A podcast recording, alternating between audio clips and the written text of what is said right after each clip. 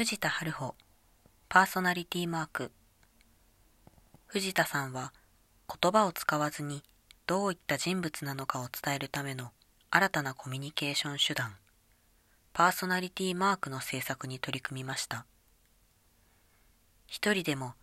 誰かと一緒にでも制作が可能です。表現したい人の性格に近いマークを自分で選んだりもう一人の人に選んでもらったりしながら3つをピックアップします。集まった3つのマークを組み合わせることであなた自身を表すパーソナリティマークの完成です。マークを選ぶという楽しい作業を通して言葉ではなかなか上手に伝えきれない性格や特性を表現したりこれまでよりも自己分析が進むよう工夫されています。